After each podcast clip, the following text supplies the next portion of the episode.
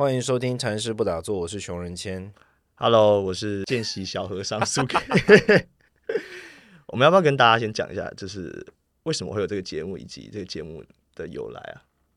就是我好像必须要录一个 podcast，但是我就是想不到录什么，所以就录这个。那这一集就到这边结束了吗不是啦，我是说这一系列的 podcast，不是这一集啦。就是？OK，对啊，我到目前为止录过了几个 podcast，我想一下啊，我最早是跟思雨一起做那个，比如说你懂哲学啊、后来是有在 L 有主持过一些一一阵子的一个 podcast 节目，然后呢，呃，二零二三年的时候跟生鲜时书的尾鱼，我们一起做了这个鱼与熊掌可以兼得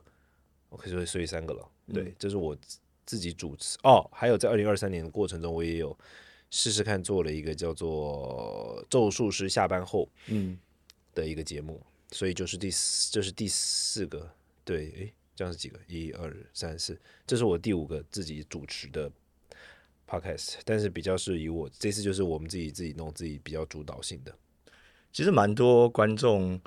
呃认识你，或者是说曾经也看过我，应该是从我们的过去的频道《快乐大学》上面，对吧？对对对，我们不叫快乐大学的播客，为什么要叫禅师不打坐？的原因是什么？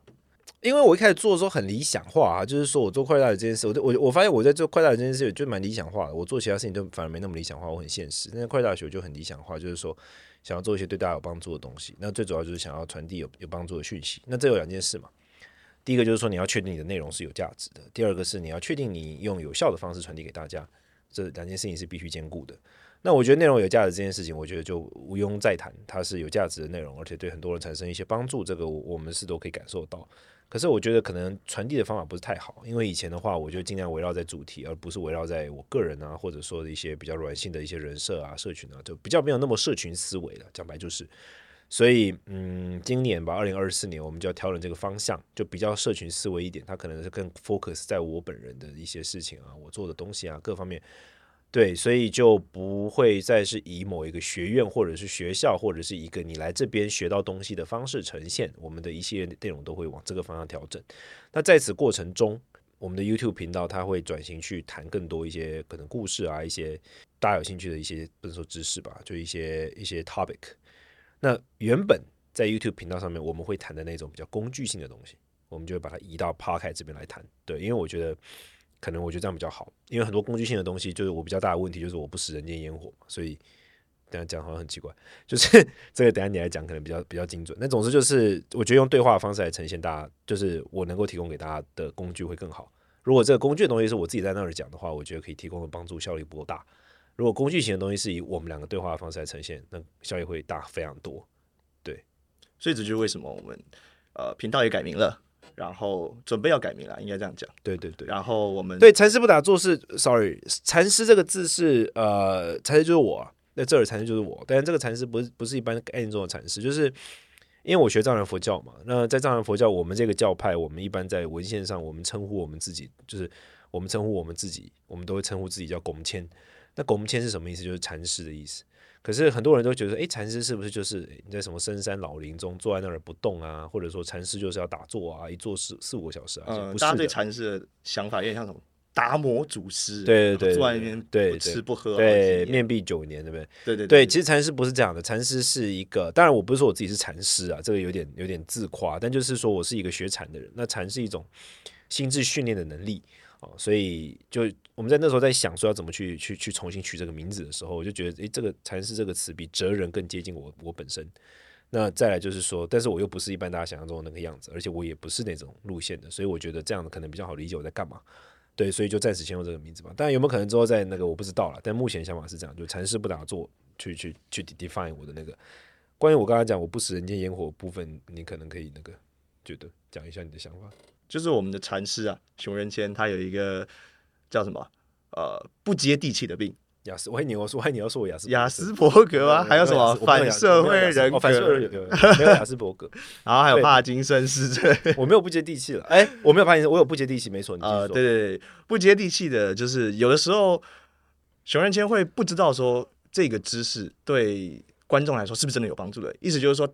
他会觉得这个东西好像有点理所当然，对吧？对。对，就是在我的世界观，在我认知里来说，这个很正常啊。对大家就是都这样想啊。我几十年来的修行跟学习，就是都是学到这样啊。那对，我不觉得把这个东西特别讲出来，对大家是有帮助，是这种这种感觉。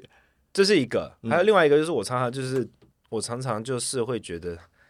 就是 哈，这也是一个问题。哦，对，这我个常常处于这种状态。这个有的时候我念观众的留言，或者说我跟他提问的时候，他就会他就会这样反应啊，这个要问。对啊，我这有什么好问的？然后我就会觉得对观众很不好意思，就是如果我身为观众，我我可能也会想问这种问题，然后你今天居然这样 有什么好问？有什么问？真的是你真的不知道有什么？对我来说，真的不知道有什么好问的，你知道吗？问说什么？真的就是有时候我真的就是我我很容易被我很容易怒到，我我的我的人生可以就是易怒，对对嗯对。就比如说，因为有些我有时候哇，我我非常讨厌一种情况，我非常讨厌相怨跟软弱无能，就这种都是我讨厌的东西。嗯那很多问题，我觉得本质上，当然那个是我主观，那我觉得本质上就是蛮软弱的问题。比如说，哦，我想要这个，可是我又不敢，那该怎么办啊？那就不要啊！就对我来说就这么简单。哦，我大概懂你。就讲什么乐色。我我举个例子，就是说，哦，我觉得工作好痛苦，但是我又想要保有这份薪水，我需要这份薪水，我该怎么办？大概这种类似这种感觉，就是对啊，就呼麻之类的。对，就是以你的角度但我，没有认真在呼吁啊，就是有什么好问的？以 你的角度讨拍吗？不是，就关键问题在这里，因为我我认为我不提供讨拍，嗯，我不是做情绪拍拍的人，对我，提供的是 solution，嗯就是你你可以 define 我叫 Mr. Solution，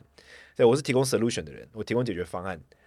很多时候我觉得来的人他可能想要的是讨拍，那就就不好意思，就我啊就不擅长这个，只是想要安慰而已。对他比较擅长，因为他水象的，他有这个随随性的人格特质，完全不是我我的路线。我就是给你一个是比较火 solution，嘛，我是火风爆炸，然后烽火加在一起，就是你你可以想象燃烧鼓风机吹的木炭，然后那对个，对对，那个就是那种森林大火，然后那个观众的留言就像是鱿鱼在那个上面只要给我加一个东西过来，我就把你烧掉。对我完全没有办法，我就因为最主要就是因为我不是一个提供软性的这种人，我是提供的就是真正的 solution。那当然，另外一个有一个症状啊，就是说，因为我看过很多的各种的，呃，这这是我的问题，就是我看过蛮多的各种辛苦，我看过很多的不同的痛苦，所以我都会觉得那些痛苦是我真心会想要去帮助人家解决的。那相对来说，我回过头来看到这些，我就会觉得，这算个问题吗？好像都比较小一点，就跟你看过的那对对对，些痛苦来说当然这是我对当事人来说，那当然就主观上那永远都是最最大的，这这没有什么可讲。那对我来说是这样，所以这是我的病，所以我就很需要你来协助，啊，OK，所对，以协助当这个桥梁。所以这就是为什么这个他自称有不接地气的病，但是为什么我们希望透过用像是对谈呐、或者提问的方式来带出就是这些内容跟知识来帮助大家，对吧？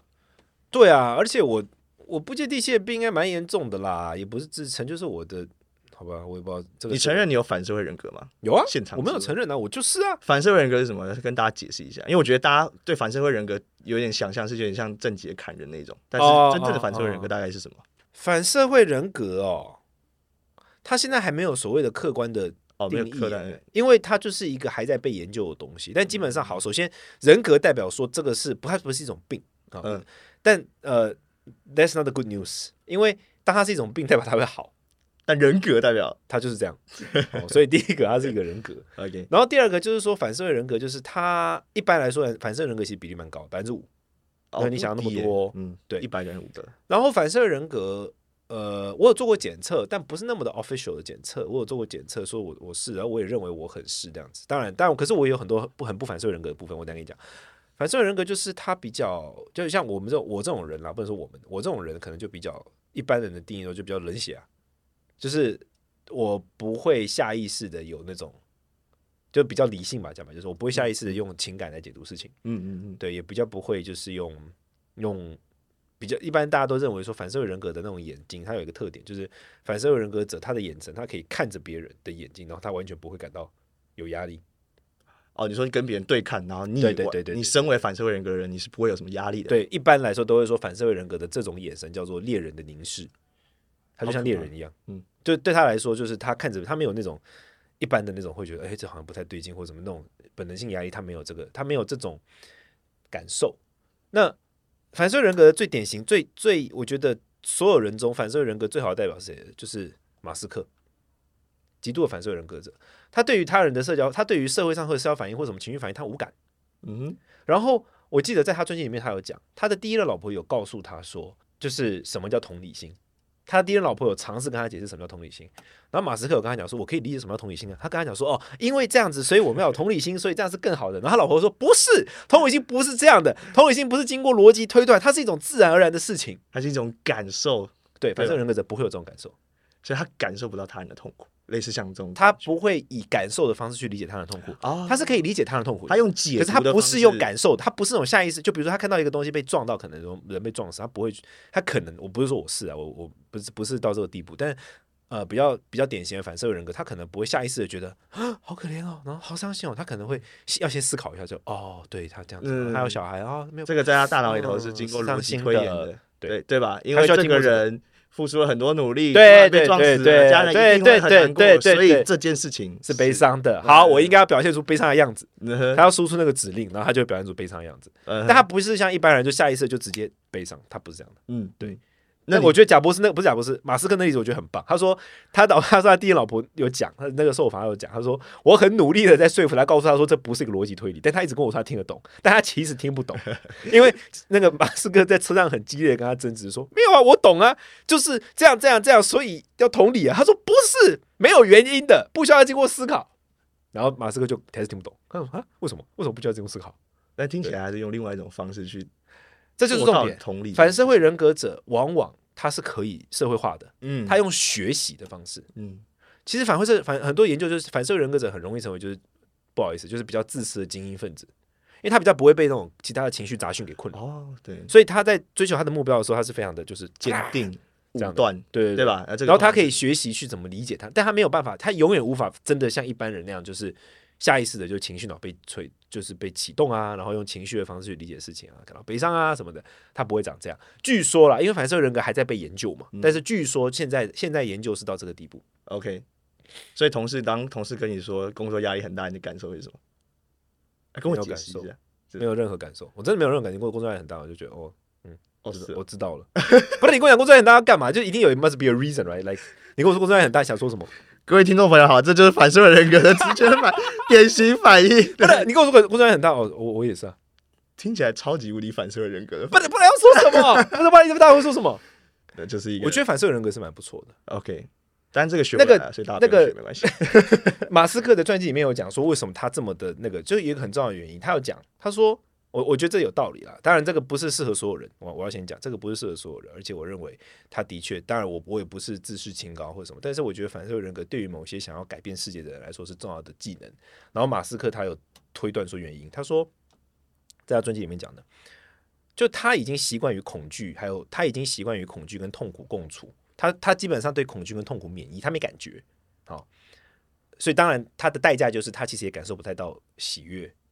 快乐这是他的代价。但是他对恐惧跟痛苦免疫，他没有那个感受，哦，这是第一个。那因为他对恐惧跟痛苦免疫呢，他很容易支撑到事情成功为止。然后他有讲，他说大部分的人在做一件事情之所以没有办法做到成功，不是因为能力不足，而是因为没有办法撑到那个时候。哦，承受中间的那个所以，本质上来说，就是他有强大的承受力。嗯那我我认为就是对于某些人来说，像他这样，我觉得他的定位很明确，就是他是为了要做一个就是很不能说伟大，就是有点像是说为全人类思考的事情，所以呢，他做了这种你不能说牺牲吧，他做了这种选择，然后他有这种优点，就是他能够扛住所有的这种负面声浪跟那种痛苦什么，但然后排除杂讯，对，排除杂讯，然后就是一目一一就是坚持到成功为止。嗯对，然后他也讲得很清楚，他说大家会成功不是因为大家不会成功不是因为无能，而是因为你坚持不到那一天。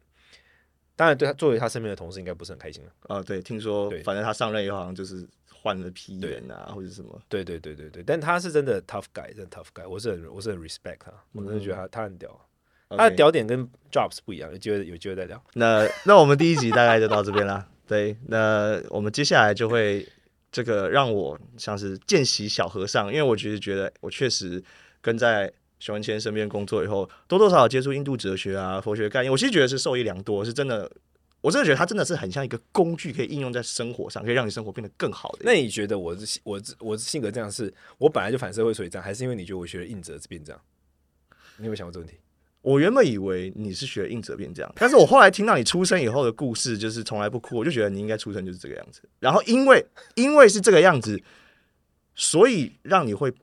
进入到出家的生活，嗯嗯，因为你你就是适合这个生活的人。对对对对，如果你不是这样子的人，你可能在出家第一年，你可能就被筛掉，你你你就不会现在这个样是可以做 tough，所以某种程度来说，就是天选之人。我我觉得是这个样啊子。适合做这个事情的对对对，我觉得是这个样子的。好，所以我们就会把以前在第一个就是快乐大学上面，呃，我们以前习惯用的那种工具型的内容啊，就遇到问题的时候该怎么做啦的这种比较像工具工具箱的内容，我们会放在 podcast 里面，这第一个。第二个是我们现在新的影片里面的问答，我们会放在 podcast 里面。第三个是我们接下来包括我们的 Line，还有我们在推出的一些软体啊、网页的更多资讯，我们也会放在这个 podcast 里面。